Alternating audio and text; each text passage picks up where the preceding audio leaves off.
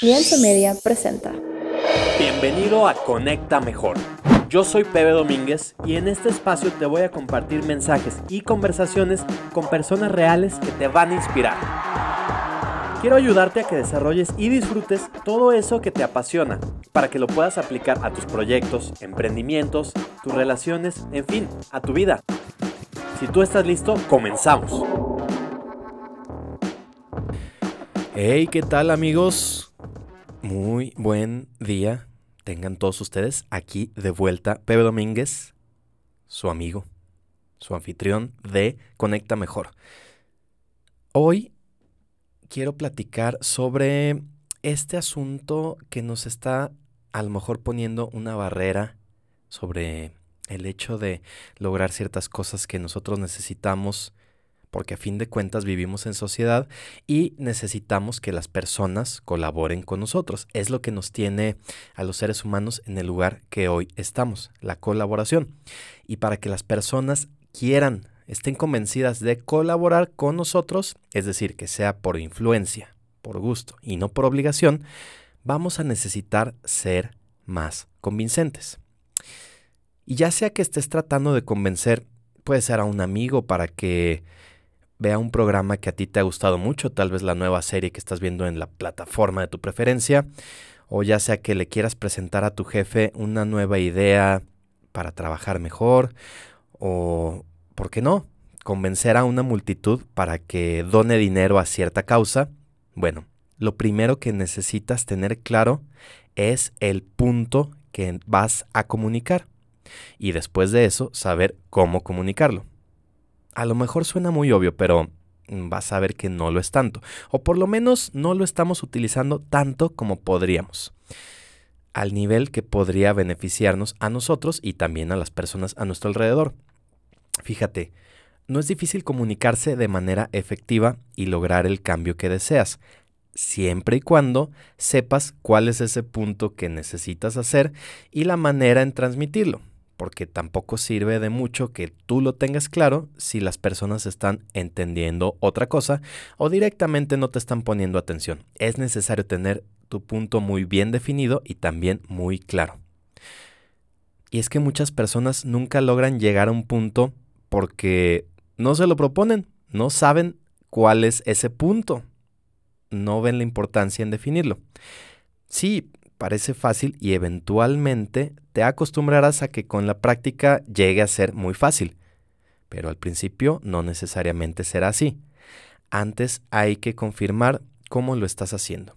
Así que por eso vamos a dar una repasadita durante este episodio para ver si es que es algo que ya estás haciendo o bien encontrar las cosas que requieres ajustar para que tus ideas conecten mejor con quien sea que necesiten recibirlas.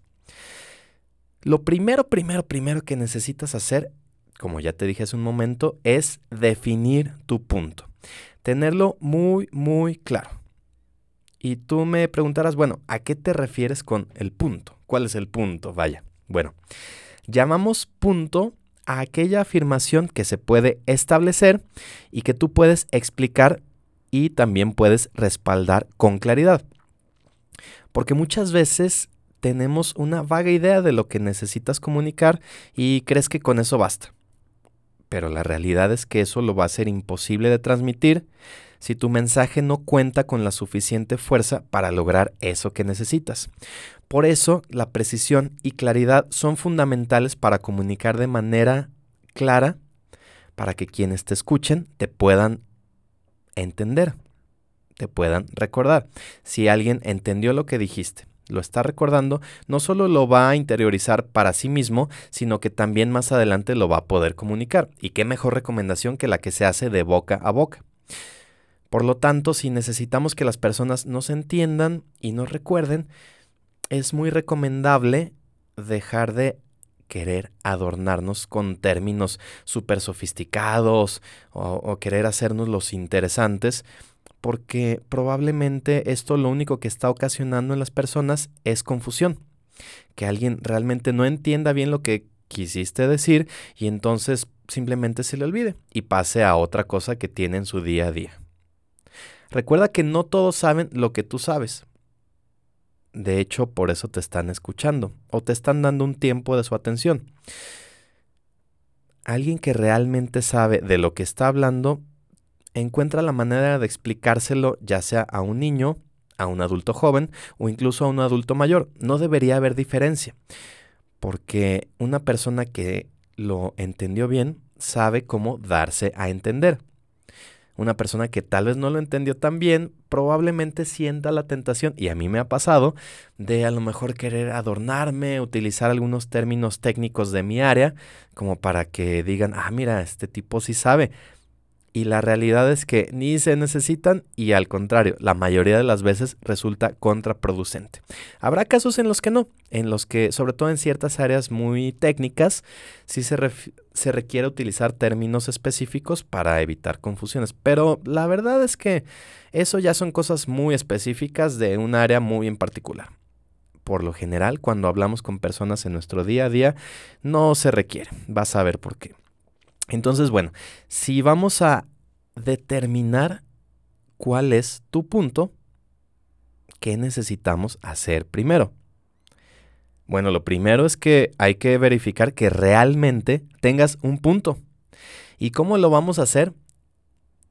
Te recomiendo que pongas antes la palabra creo.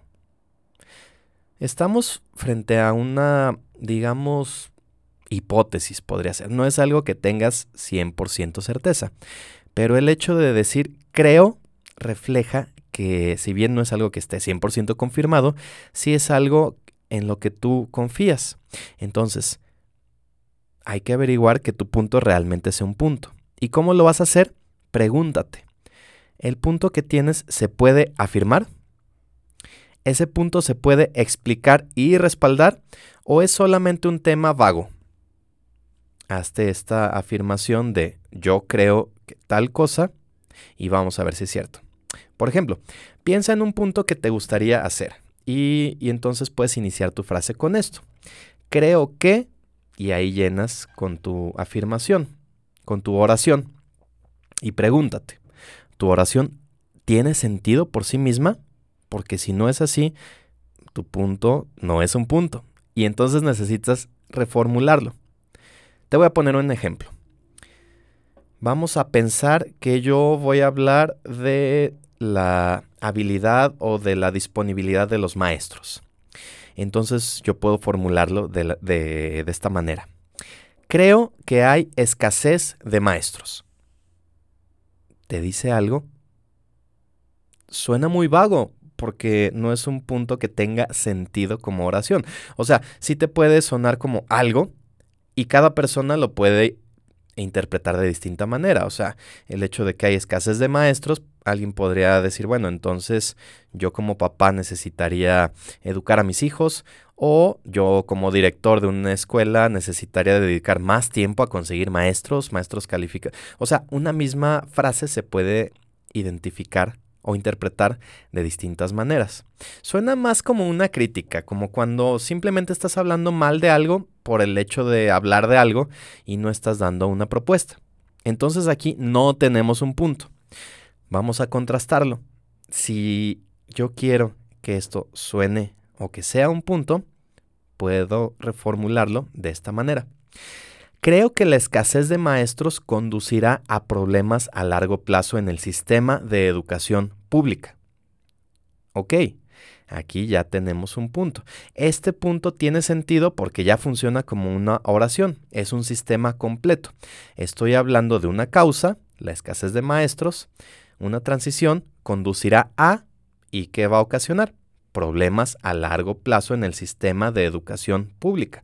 No te está ocasionando problemas en el área tal vez de la construcción, en el área deportiva o lo que sea, aunque podría ser, pero aquí hablando específicamente del sistema educativo público. A lo mejor puede ser un poco más específico hablando educación pública en mi país o en mi ciudad o como tú lo quieras formular. Puede ser un poco más específico. Entonces, si te fijas, en el primer ejemplo simplemente nombré un tema. Hay escasez de maestros. Creo que hay escasez de maestros. Ya en el segundo ejemplo, especifiqué lo que pienso sobre este tema. O sea, el hecho de que esté sucediendo esto, creo yo que puede desembocar en tal cosa. Puede pasar otra cosa, pero yo con la información que tengo puedo argumentar que podría suceder esto. Así que hay que prepararnos. Cuando tú lo comunicas de esa manera, tu audiencia puede comprometerse más con la segunda idea. Con la primera, no tanto. A lo mejor si alguien les pregunta qué dijiste cuando solamente hablaste de la primera, podrán decir, pues ahí el PB dijo que hay pocos maestros y ya. El que se acuerde, pero a lo mejor no muchos se acuerdan. Y además, ¿qué tiene que ver eso conmigo? ¿A mí de qué me sirve saber que hay pocos maestros? Probablemente de nada. Entonces, es importante que tu punto esté bien reforzado para que las personas lo entiendan y lo recuerden y también lo puedan comunicar más adelante. Porque si ya tenemos este ejemplo de los problemas en la educación, a lo mejor uno como escucha ya se puede cuestionar, ok, puede haber problemas, eso es una realidad. ¿Qué tipo de problemas puede haber? Te puedes tú preguntar como audiencia y a lo mejor de ahí tú puedes empezar a cuestionarte, bueno, ¿y cuáles pueden ser las consecuencias de que haya este tipo de problemas? ¿Por qué se están ocasionando ese tipo de problemas? E igualmente importante, ya que conozco las causas, ¿cómo lo resuelvo? Te fijas que ya cuando te haces las preguntas correctas es más probable que se genere este rebote de ideas, esta interacción. Estás involucrando a las personas que necesitas para que realmente ese punto funcione de algo. No nada más hablaste por hablar. Ok, ya tenemos un punto. ¿Qué hacemos con eso? Es momento de ponerlo a prueba y vamos a utilizar la pregunta ¿y qué? So what?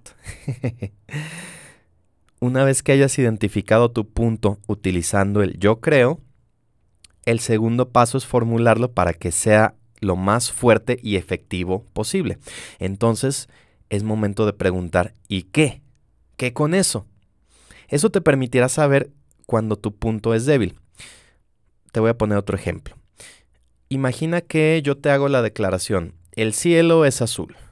Mm, bueno, eso lejos de ser bastante, pues, plano, ciertamente recibirías una respuesta confusa de tu público y se quedarían como, bueno, ¿y, ¿y qué? o sea, sí, yo también lo veo azul o a veces no tanto, pero ¿y qué con eso? Si por el contrario tienes un punto fuerte cuando se puede presentar un argumento razonable en su contra, pues se va a requerir un poco de análisis para defenderlo. Déjame te pongo otro ejemplo. Vamos a hablar de cultura pop. Y entonces a lo mejor podemos afirmar, Madonna es una estrella del pop. Mi ejemplo ochentero, ¿no? Pero bueno, es que este tipo de artistas han permeado tanto en la cultura que aunque no acostumbres a escuchar a este tipo de artistas, mínimo lo has escuchado, mínimo a lo mejor conoces alguna canción, o si ves su cara sabes que es Madonna. O es bastante probable, habría que ver si las nuevas generaciones esto sigue siendo vigente. Pero bueno, para fines prácticos nos funciona este ejemplo. Yo te puedo afirmar, Madonna es una estrella del pop. Si me quedo con esto, mm, pues el público podría decir, bueno, ¿y qué? Eso ya lo sabía. Ok, ¿se puede hacer un, un argumento razonable en contra de este punto? Realmente no. Te puede gustar, te puede no gustar, pero es un hecho de que si nos vamos al, a la definición, al significado de una estrella del pop, podemos decir que Madonna realmente es una estrella del pop. Es una verdad ampliamente acordada. Entonces te puedes preguntar, ¿se requiere un análisis para defender esta verdad ampliamente aceptada? La verdad es que no. Entonces, como que esto no da mucho para rebotar ideas, porque pues se queda en una en una afirmación que, pues, que no da para más. Y a lo mejor eso no se siente como un argumento sólido. ¿Cómo podemos hacer que este argumento sea más fuerte?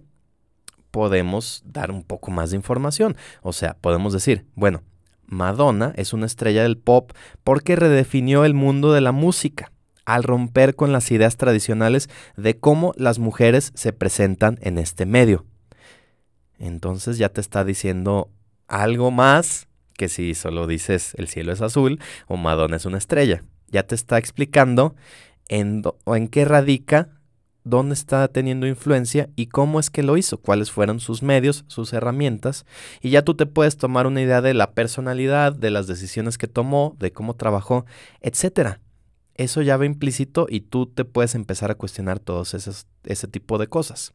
Ya te vas formando más esa idea en tu mente y probablemente una persona que lo escuche pensará en una cosa, otra persona a lo mejor se le ocurren otros argumentos, lo que es un hecho es que estás sembrando estas ideas para que la persona que te está escuchando interactúe con esa misma idea.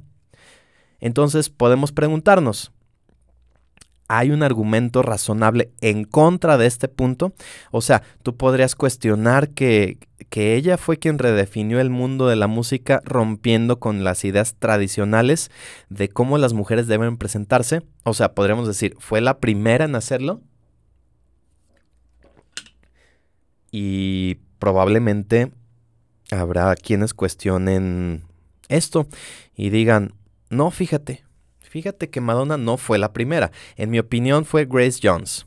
Grace Jones a lo mejor la te suene, a lo mejor no. Es esta actriz o cantante, eh, modelo me parece que también. Em, creo que era jamaiquina y salió un poco antes que Madonna, pero estaba muy involucrada con todo esto de la cultura pop, con la música, con la moda y todo esto. Y habrá quien pueda decir, no, no, es que no habría Madonna sin Grace Jones. Y si nos vamos más para atrás, más, más, lo más que podamos, a lo mejor habrá quien diga, no, no, no, pero la verdad es que todo comenzó con Aretha Franklin. Aretha Franklin. no sé bien cómo se pronuncia, pero bueno, ella. probablemente a lo mejor a ti se te ocurre otra idea. Pero te fijas qué es lo que está pasando aquí, ya estamos rebotando estas ideas. ¿Cuál es la verdad? Bueno, no existe una verdad. ¿Hay un punto? Sí, ese es claro. Por eso es que defender tu punto va a requerir análisis. Necesitas presentar más información para que tu argumento tenga bases sólidas. Esto no quiere decir que sea necesariamente cierto, pero sí que lo vas a poder definir. Este es el, hecho de encontrar, bueno, es mucho lo que hacen los filósofos, ¿no? Que a lo mejor alguien hace una tesis, la fórmula con algo que considera cierto, otra persona lo escucha y genera un argumento frontal, un, contraargumento que podría llamar antítesis, y a lo mejor al hacer este contraste de ideas se toma lo que se considera verdad de ambas y entonces se, se encuentra una, una síntesis.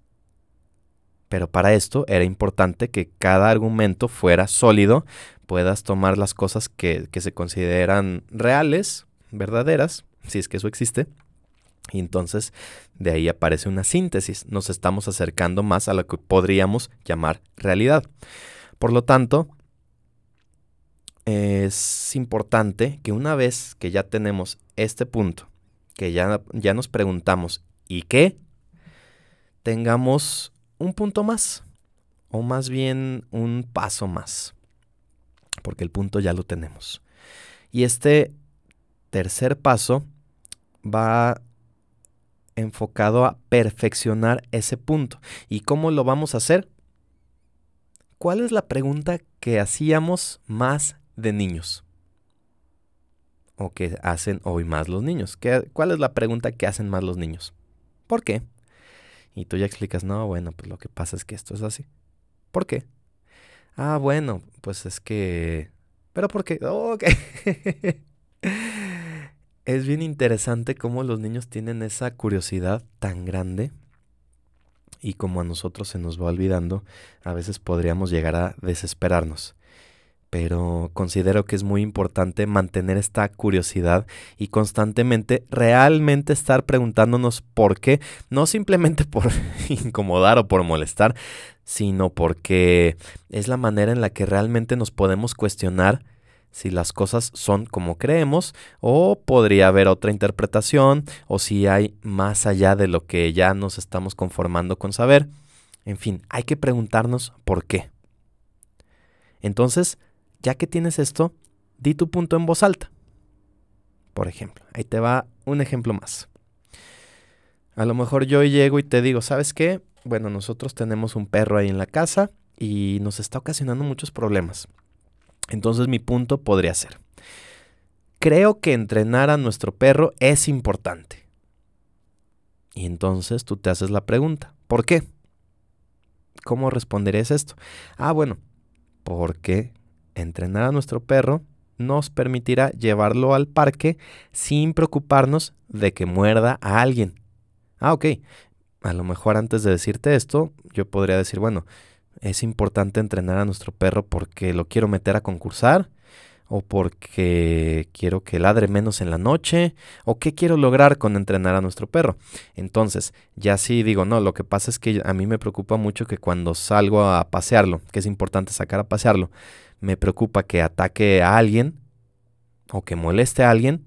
Entonces, por eso creo que es importante. Ah, ok. Entonces ya sabes qué es lo que necesitas trabajar para entrenar a tu perro.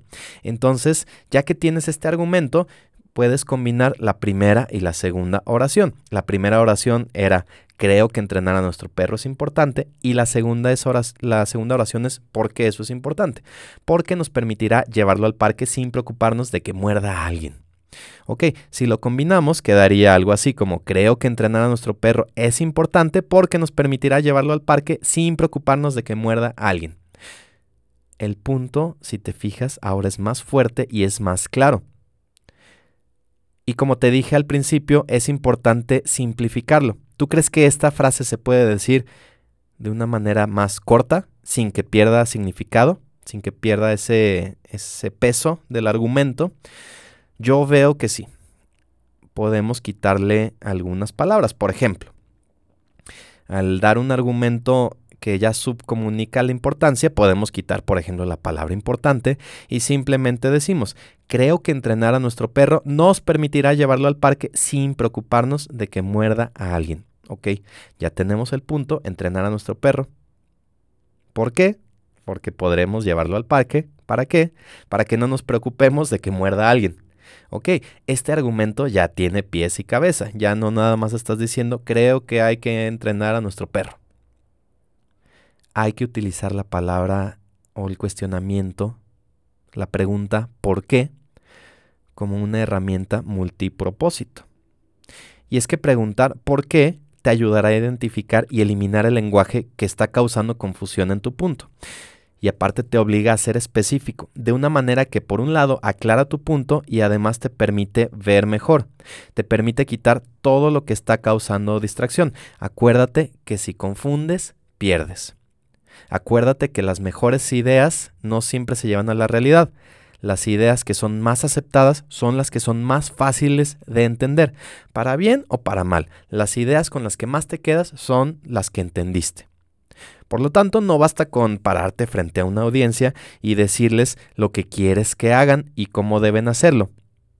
Es el acto de decirle a la gente por qué deberían hacerlo lo que los va a motivar lo que los va a impulsar a actuar de la manera en que se necesita. Insisto, no se trata de manipular o, de obligar a personas a que hagan ciertas cosas, sino que presentes argumentos convincentes para que puedas tener influencia en que las personas por su gusto actúen de la manera en que tú ya estás comunicando algún objetivo, estás comunicando tu punto. Entonces, ok, digamos que ya tienes bien definido, ya pusiste a prueba tu punto y dices, ok, ya sé lo que necesito comunicar, ya tengo mis argumentos, ahora sí, voy a presentarlo. Ok. Me emocioné. Bueno, es momento de presentarlo. Lo primero, primero, primero que necesitas saber es que no todo público es igual. Y sí, hace un momento te dije que era importante que sea lo suficientemente simple para que cualquier persona que lo escuche lo pueda entender.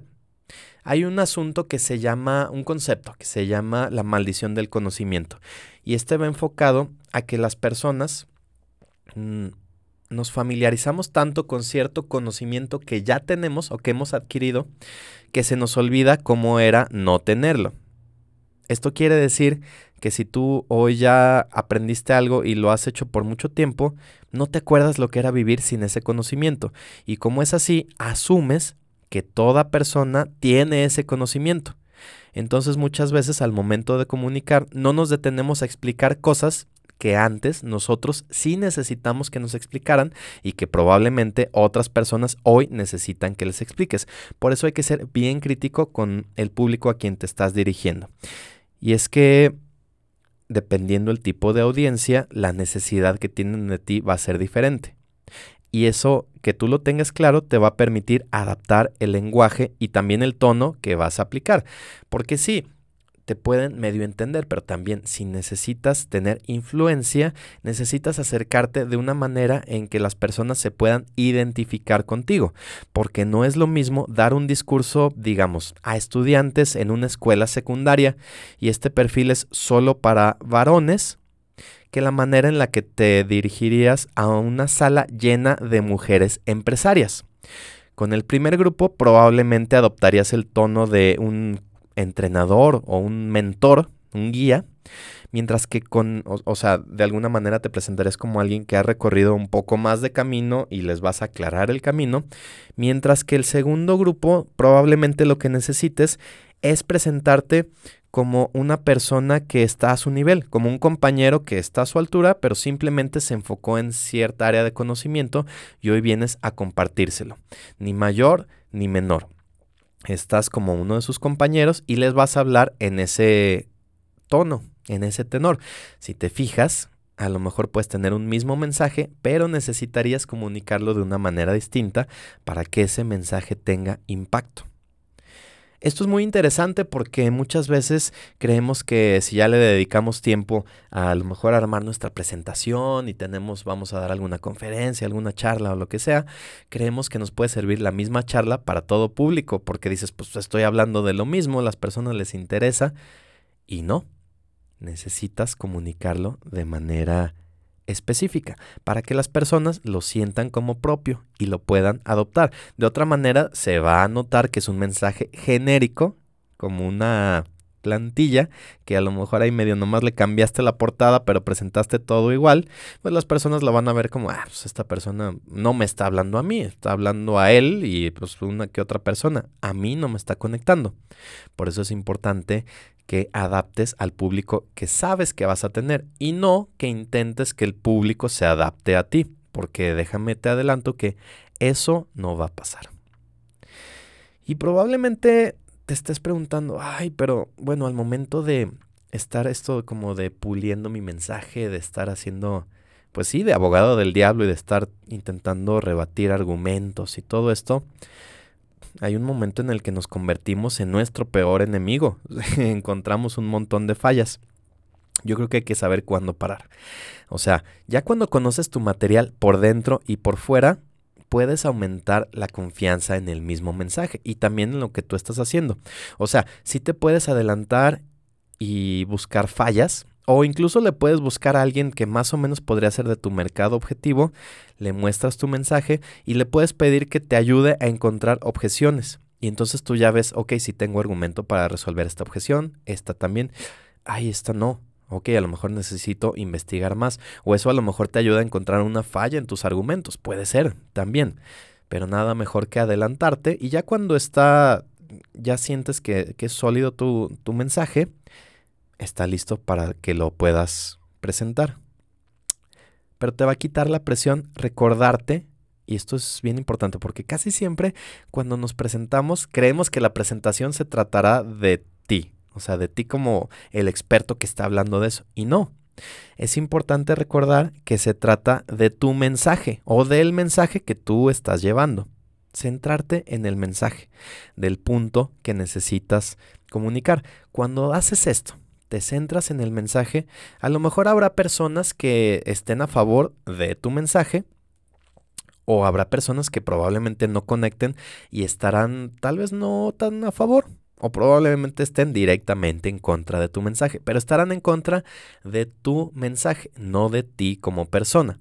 Es importante diferenciar esto porque así de esta manera dejas de tomarte lo personal y eso también te da muchísima confianza.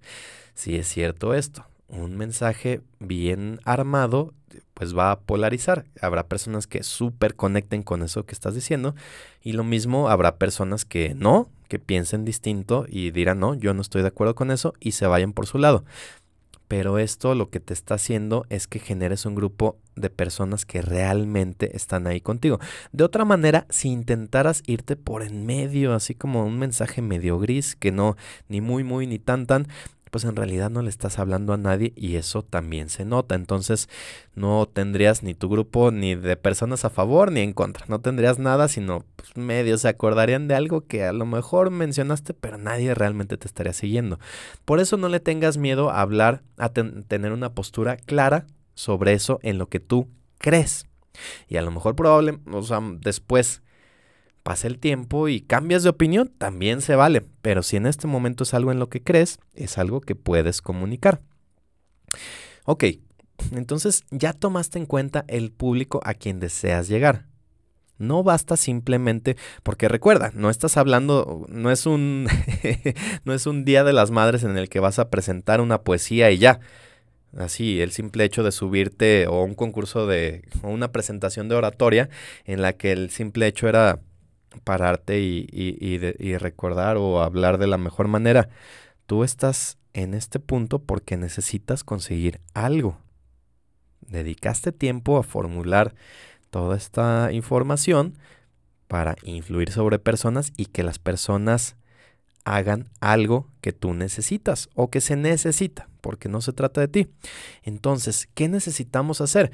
Imagínate que tú vas a ver hoy una película y el problema principal es que el héroe necesita desactivar una bomba. Pero con la particularidad, de que el héroe sabe exactamente dónde está la bomba, no hay nadie resguardando la bomba y tiene seis años para desactivar esa bomba. y además se desactiva presionando un botón y muy fácil pues eso no te motivaría a que actuaras en el momento, ¿verdad? A lo mejor dirías, ah, me espero un par de años, por ahí lo apunto y en algún momento, si me acuerdo, voy y desactivo la bomba o capaz que para cuando lo haga, alguien más ya lo hizo. Eso no te estaría generando inquietud de tomar acción, ¿verdad? Necesitas generar urgencia, lo que en inglés se llama eh, FOMO, el Fear of Missing Out. O sea, este miedo que tenemos como personas a que si no tomamos acción nos podríamos estar perdiendo de algo. Entonces es importante que motives a las personas a actuar y que no presentes tu punto simplemente como una lista interminable de por qué algo es bueno y por qué deberían considerarlo y que tal vez lo hagan pues ahí cuando tengan chance, ¿no? Cuando haya oportunidad. No. Hay que explicar lo que podría pasar si no actúas. ¿Cuáles son esas cosas que están en juego? Y es que muchas veces, yo diría que la mayoría ni siquiera estamos conscientes. O sea, imagínate que tú vas a, trabajar para una empresa y les vas a organizar su producción y toda su área, digamos, de las finanzas o el manejo del dinero. Imagínate que estás eh, detectando por qué se está gastando más dinero de lo que se esperaba y encuentras un robo. Encuentras que hubo por ahí un proceso medio turbio y, en ese y en el camino se perdieron, te voy a decir un número ahí al aire, 50 mil dólares, punto, en un mes que estuviste trabajando. Y a lo mejor la persona que te contrató dice, ah, bueno, pues tu trabajo, si me ahorraste 50 mil dólares, eh, pues te voy a dar 10 mil dólares o, lo que sea, porque pues me ahorraste 50 mil dólares. Pero no te pones a pensar que si no hubieras actuado en ese momento, a lo mejor hubiera crecido a 100, 200, un millón o lo que fuera. No es nada más esos 50 mil, sino lo que podría haber pasado. O a lo mejor si hablas de la salud, el hecho de decir, sí, está bien, a lo mejor en seis años ya empiezo a cuidar mi alimentación, mis hábitos, a lo mejor por ahí encuentro un gimnasio que sí me guste o lo que sea. Pues nunca te vas a realmente motivar. Pero si encuentras esa motivación de decir, ojo, ya estás llegando a cierta edad en la que el metabolismo cambia en la que luego no es tan fácil mantenerse en forma y en la que se presentan tales problemas de salud. Y esos problemas de salud pueden desembocar en tales situaciones. Y eso no está tan lejos de que te pase, ¿eh? O sea, si te descuidas en muy poco tiempo, menos de lo que esperas, te podría estar sucediendo algo que no te va a gustar. Y no es amenaza, es prevención, es decir, si tú actúas de la manera correcta, si tomas tus debidas precauciones, no tendrías por qué preocuparte de nada de esto. Pero es importante que lo sepas, porque muchas veces ni siquiera tomamos en cuenta las posibilidades y si no sabemos que algo puede pasar, ¿cómo podemos tomar precauciones? Es tu responsabilidad como experto en comunicar esas posibilidades para que las personas puedan tomar acción. Entonces es importante ser muy claro con las cosas que podrían pasar si no tomas acción. Fíjate cómo es tan común.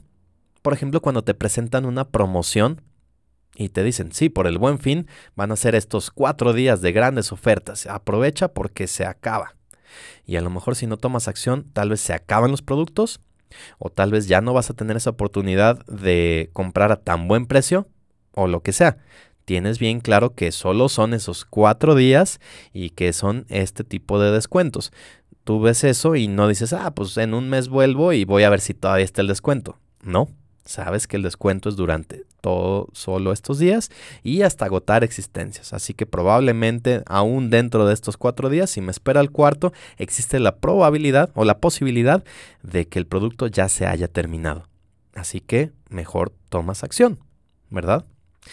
Ok, entonces, si ya generaste esta, este sentido de urgencia, que ojo, no se trata de hacer drama, sino de simplemente ser realista con lo que puede pasar. Si ya lo comunicaste de esta manera, ¿qué más necesitarías tomar en cuenta? Bueno, eh, este mm, asunto de saber cuándo descansar el mensaje, cuándo hacer una pausa. ¿Qué tiene que ver esto?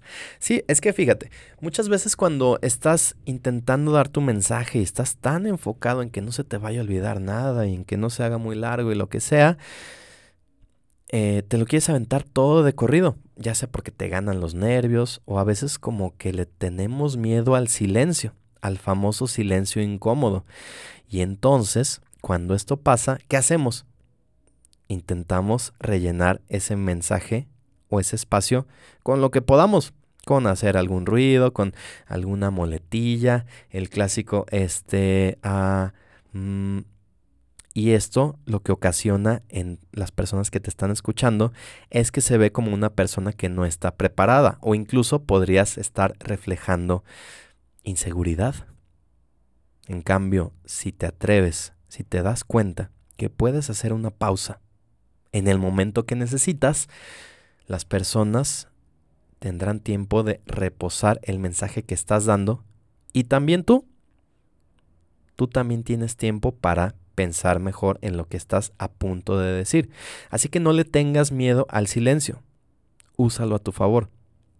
Piensa cómo la clave de la música no solo es las notas que estás tocando, sino los silencios que estás permitiendo contrastar con esas notas, que le están dando ritmo. Así que si te atreves a dar ese espacio, pues también vas a dar la idea de que eres una persona segura con lo que está compartiendo.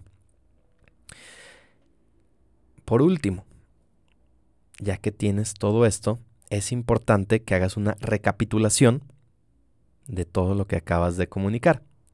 Obviamente no es que repitas palabra por palabra, sino un resumen si las personas pusieron atención a todo lo que dijiste, simplemente necesitan escuchar un mini resumen de lo que vieron para que se lo lleven a casa y para que lo tengan más presente y posteriormente lo puedan comunicar.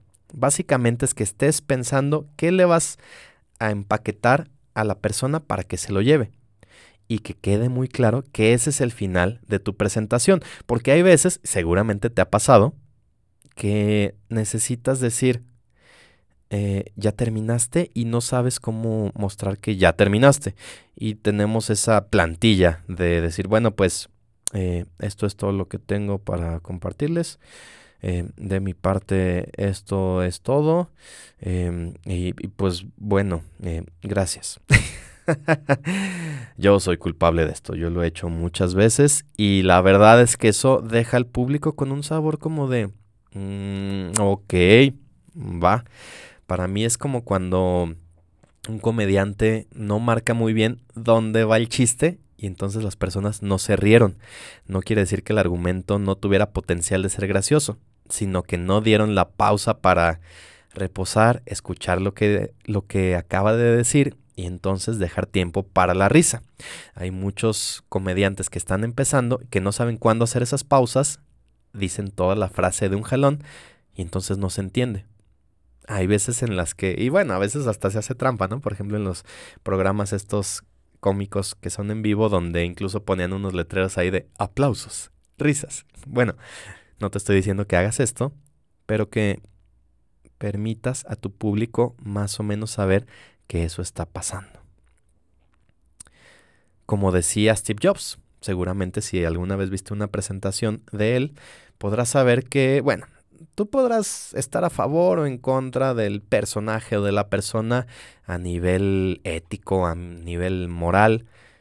Y probablemente algo que podemos estar de acuerdo es que fue una persona muy bien preparada para presentar sus ideas. Eso está claro. Y él siempre utilizaba esto, ya cuando iba a terminar decía, una cosa más. Y esto como que te volvió a enganchar, ¿no? Como que dices, híjole, tal vez dejó lo mejor para el final o tal vez es algo igualmente bueno, pero es una cosa más. Esto quiere decir que ya está por terminar.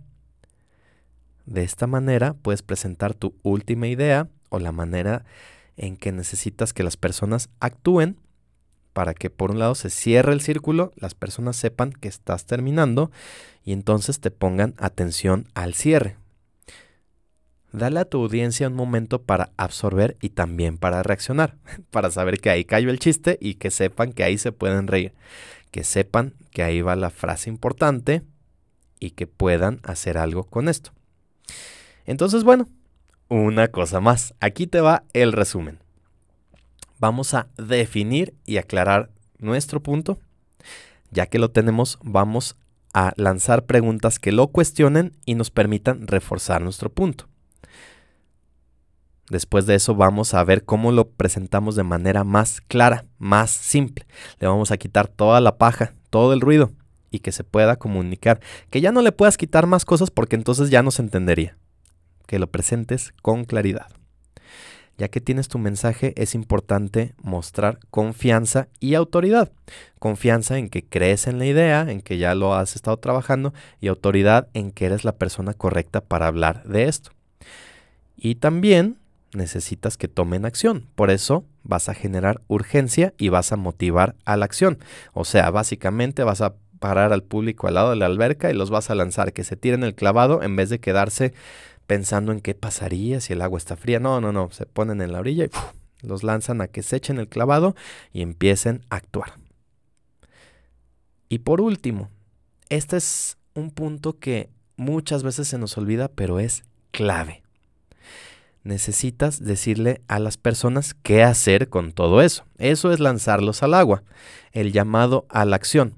Fíjate cómo muchas veces y una manera muy clara de, ejemplificarlo es cuando haces una presentación, que armas tu PowerPoint y al final dices, bueno, ¿qué pongo? Bueno, pues pongo mi información de contacto. Le pones contacto y le pones ahí tu teléfono o le pones tu email o lo que sea, tus redes sociales.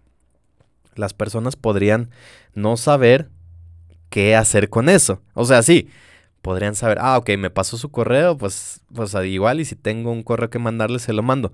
Pero podrías no pensar, ¿para qué podrían mandarte un, un correo? Entonces es importante que tú les digas exactamente qué quieres que hagan eso. Si quieres más información sobre el tema, mándame un correo con la palabra informe sobre el taller de ventas, por ejemplo, y entonces yo te voy a mandar nuestra lista de servicios. A lo mejor te mando las próximas fechas de nuestros eventos, a lo mejor los costos, paquetes especiales o lo que sea. Entonces tú puedes saber, ok, yo no sabía que esta persona daba cursos también, pero ya que vi que sí y que quiero saber más sobre el tema que ya me mostró, porque lo hizo de manera muy clara, muy simple, me llamó la atención y quiero más, ok, ya vi que lo puedo además contactar y pedirle información. Ahí sí, quien contactó quien conectó, perdón, entendió por qué es importante lo que haces y por qué necesita tomar acción. Esta persona ya está encaminada y te va a tener en mente ya sea por un día o por un año o por el tiempo que sea necesario cuando esté listo de tomar esa decisión. Probablemente hoy no necesite tu servicio o no pueda colaborar en tu causa, pero es importante que te tenga en mente para cuando eso cambie. Entonces es importante que sea muy fácil de que te recuerde. A lo mejor constantemente después le puedes estar mandando correos, lo agregas a tu lista o a lo mejor que te estén viendo en redes sociales o lo que sea que funcione para ti. Pero que sepas que esa persona tarde o temprano, cuando esté lista, va a actuar. En fin, como te digo cada vez, no me lo creas. Mejor inténtalo y después me cuentas qué tal te fue. Yo soy Pepe Domínguez y esto fue el episodio número 62 de Conecta Mejor. Adiós.